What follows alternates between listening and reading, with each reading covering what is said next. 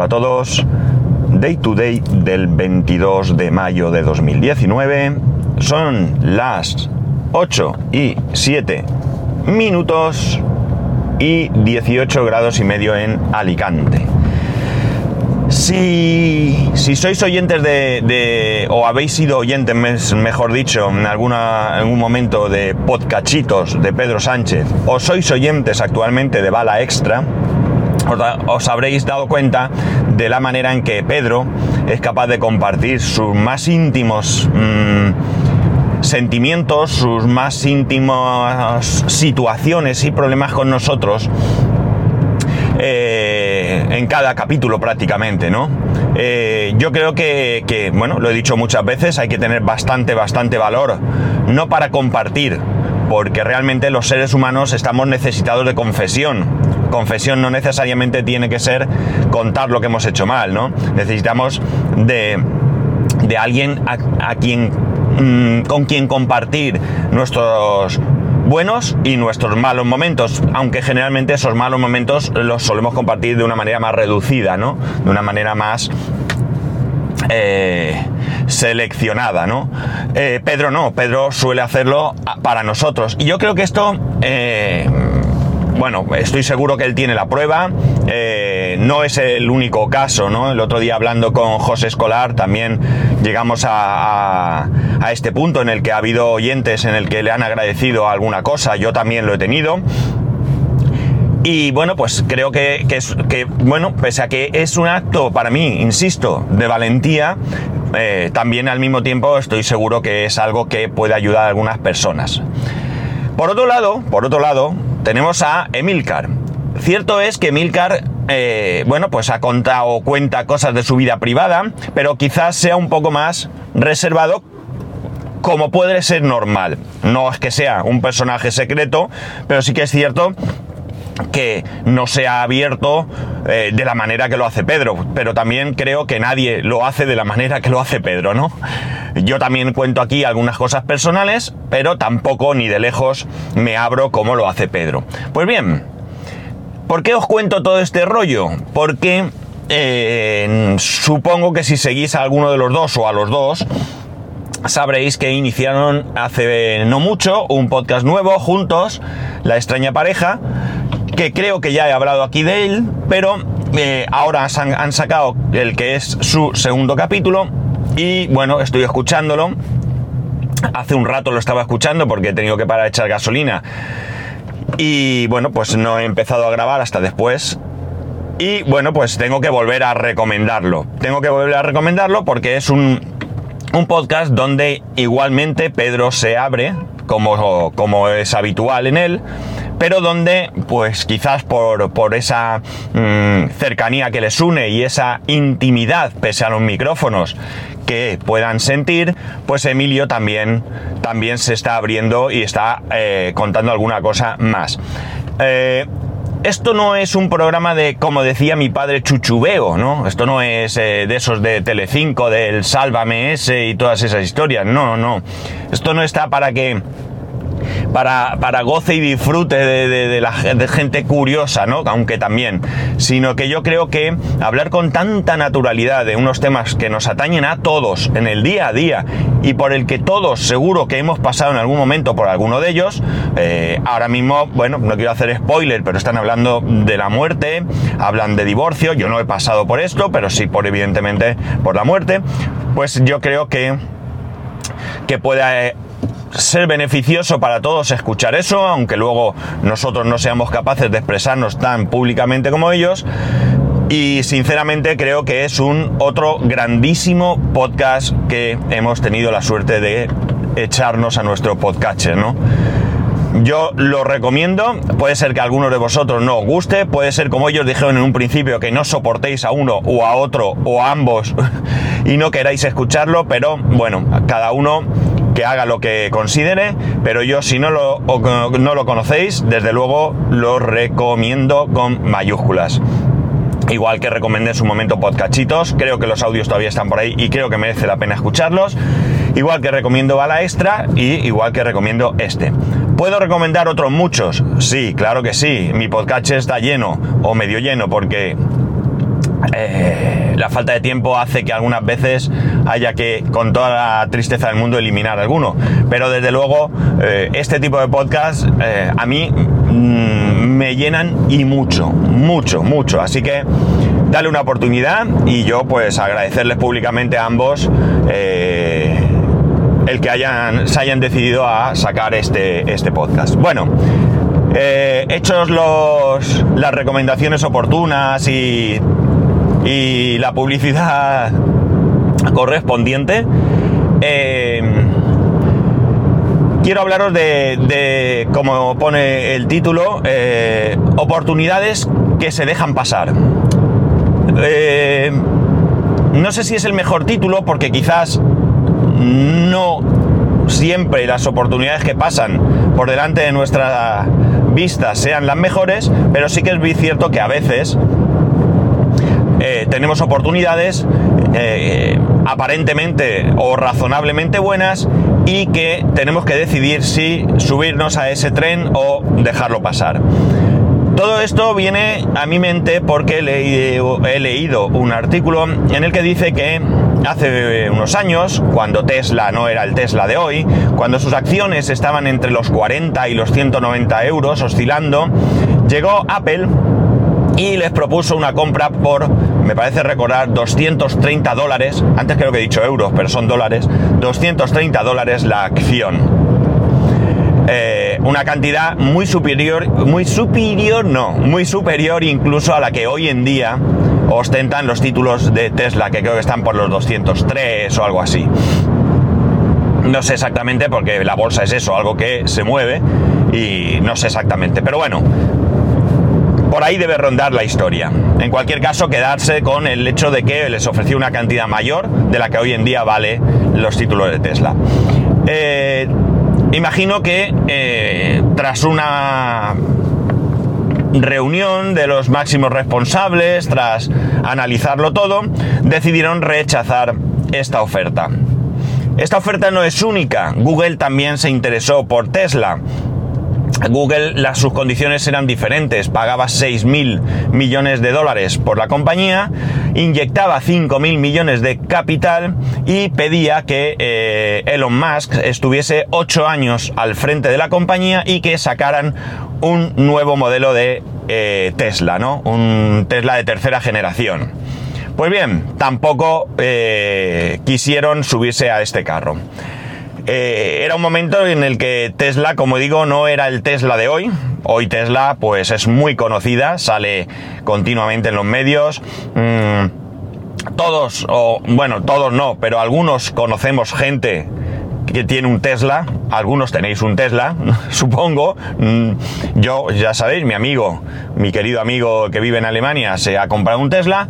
Y bueno, pues digamos que ya no es algo eh, de futuro, ya no es algo de unos, bueno, quizás sí que siga siendo algo de unos privilegiados, pero ya no tan privilegiados como lo era en un principio, como lo era en los momentos en los que, en los que os comento. La cuestión es simple. Eh, más allá de qué es lo que ha pasado con Tesla o dejado de pasar. Tesla decidió no subirse a ninguno de esos dos trenes y bueno, pues veremos qué tal les va. Aparentemente parece que bueno, pues siguen luchando, no sé exactamente el estado de sus cuentas, no sé cómo están, tienen sus luchas internas, sabemos que Elon Musk pues a veces se le ve un poco pues mm, mm, mm, en contra de él dentro de la misma compañía, pues me imagino que tendrán unas ideas que chocan con las ideas de, quien pone dinero, de otros que ponen dinero. Y bueno, pues supongo que sea también el día a día de una compañía eh, que está luchando por salir adelante y además en un mercado difícil, ¿no? En un mercado difícil porque el mercado del coche eléctrico todavía no es un mercado asentado ni de lejos y además eh, eh, están participando con coches que no son precisamente baratos, ¿no? Entendamos que si mañana una compañía saliese ofreciendo coches eléctricos 100% con unas prestaciones razonables a un precio pues de un coche medio de hoy en día, que sé yo, 12, 15 mil euros, pues seguramente el triunfo sería grande, pero no es el caso. Los coches eléctricos en general son más caros y los Tesla en particular. Evidentemente, eh, si valen más es por algo, ¿de acuerdo? Aquí eh, no tengo ninguna duda. Bien, pues esto me hace pensar que eh, cuando en la vida real, en nuestra vida real, mejor dicho, tenemos que tomar decisiones ante oportunidades. Oportunidades de diferente tipo. Oportunidades de pues principalmente laborales, oportunidades a la hora de invertir, oportunidades a la hora de comprar una casa, comprar un coche o una caravana, no lo sé. Eh, bueno, pues tenemos diferentes situaciones en la vida, en algunos casos, eh, bueno, son de, difícil decisión y evidentemente eh, bueno, pues nuestra vida puede ser muy diferente según las decisiones que tomemos. Yo he tenido que tomar decisiones, como me imagino que todos vosotros a lo largo de la vida, que desde luego han influido y mucho, y mucho en cómo es hoy mi vida. Eh, y lo que tiene de bueno, quizás es que no sabemos qué hubiera pasado si hubiéramos tomado una decisión diferente.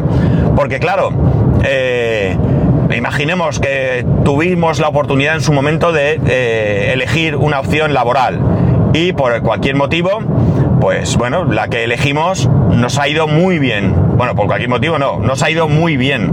Siempre podemos pensar que tomamos la decisión correcta, pero es que no sabemos qué hubiera pasado si hubiéramos tomado la otra decisión. De igual manera, si nos va muy mal, eh, pensaremos que hemos cogido una terrible decisión, pero tampoco, tampoco podemos pensar que eh, cogimos la peor decisión y que si hubiéramos cogido la otra, eh, nos hubiera ido mejor.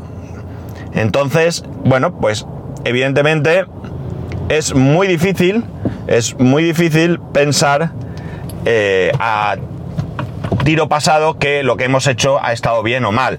Bueno, no es muy difícil, lo podemos hacer, pero mm, realmente no podemos basarnos en nada cierto porque para ello tendríamos que probar las dos opciones. Es decir, yo me ponen delante dos bebidas, pruebo una, qué buena está, solo puedo elegir una y he tomado la decisión correcta porque está buena. Pero ay amigo, a lo mejor la otra está más buena, ¿no? O al revés, pruebo una mala, pero a lo mejor la otra está más mala. O está más buena, no lo sabemos. Bueno, pues eh, habiendo simplificado todo con este ejemplo, eh, la cuestión está en que evidentemente hay momentos en que los que tenemos que tomar decisiones, que esas decisiones son difíciles y que jamás sabremos si hemos acertado o no. Mejor dicho, si hemos cogido la mejor. Porque aceptar, acertar sí que el tiempo nos dirá si hemos acertado. Evidentemente, si entre dos opciones de trabajo o si entre, el trabajo que tenemos y una oferta eh, elegimos una de las dos y en el futuro nos va bien, pues evidentemente para nosotros habrá sido una buena decisión. No hay más. Es lo bueno también como que tiene. No sabemos qué hubiera pasado en caso de coger la otra opción, por tanto la decisión evidentemente la tenemos que tomar como buena, ¿no? De igual manera, pues pensaremos que si no sale bien, que ha ido una mala decisión, que si pues hemos cambiado de trabajo, que si me hubiese quedado seguramente iría bien. Podemos un poco ver eh, el entorno de esa empresa, si la empresa ha crecido, si sus empleados están mejor que cuando nosotros estábamos, pues evidentemente eh, debemos de pensar que nos hubiera ido mejor en esa empresa, pero bueno, realmente hay que tomar decisiones, eh, es lo que hay. Lo que hay que hacer, lo que hay que hacer es, en primer lugar, y sin ninguna duda, tomar decisiones. Tomarlas claramente. Y en segundo lugar, yo creo que hay que analizar bien las cosas y no ir a lo loco. A veces, pues no sé, estamos en un trabajo mal, eh, no estamos a gusto, eh, nos queremos pirar, hacer lo que sea, nos sale uno, cualquier oportunidad y nos vamos. Y no es un buen cambio, no es un buen cambio. Entonces, eh, hay que analizarlo, eh, salvo que, se te vaya la, vida entre las manos por estar en, en ese trabajo, bueno, pues quizás podamos aguantar un poco y seguir moviéndonos para encontrar otra cosa. Sé que esto es muy fácil decirlo desde aquí, desde mi posición, sentadico y muy a gusto, pero evidentemente esto hay que trabajárselo, ¿no? Esto hay que trabajárselo y hay que vivirlo y hay que estar en la situación, ¿no? Pero bueno, hay que meditarlo y hay que ser un poco sensatos y no ir a la locura. Eh, recordar que estamos hablando de tomar decisiones importantes, muy importantes. Esto no es estar en el restaurante y pedir carne o pescado, ¿no? O pedir esta carne o esta otra, que si me equivoco, pues vengo otro día y pruebo otra cosa, ¿no? Eh, y luego, por otro lado, yo creo que mm, es... Mm, va con el, con el sentir humano, pero hay que intentar eh, dejarse de arrepentimientos. Eh, me arrepiento de haber cambiado de trabajo, hubiera estado mejor, me arrepiento de haber cogido el trabajo, lo cogió otro y ahora el tío es feliz. Olvidaros de eso, olvidaros de eso. Eh, va también con, con, con, el ser humano el quejarse. Pero esto no soluciona nada. Eh, bueno, si has tomado una decisión que no te va bien, pues a nada sobreponte y lucha por mejorar y ya está. Eh, no, te, queda otra. Eh, ¿Es fácil o difícil? No importa. No importa si es fácil o difícil. Es que no te queda otra. Es que si estás mal, tienes que mejorar. Tienes que buscar la manera de mejorar. Te costará más, te costará menos, pero tú lucha por mejorar. No queda otra. Eh, Tesla. Tesla en su momento decidió no coger una oferta de una empresa o de una de las dos empresas que le ofertaron comprarla a un probablemente buen acuerdo y decidieron luchar, luchar ellos por sacar adelante el proyecto. En algún momento sabremos si acertaron o no, pero ellos entiendo que analizaron y tomaron la decisión que creían que era correcta.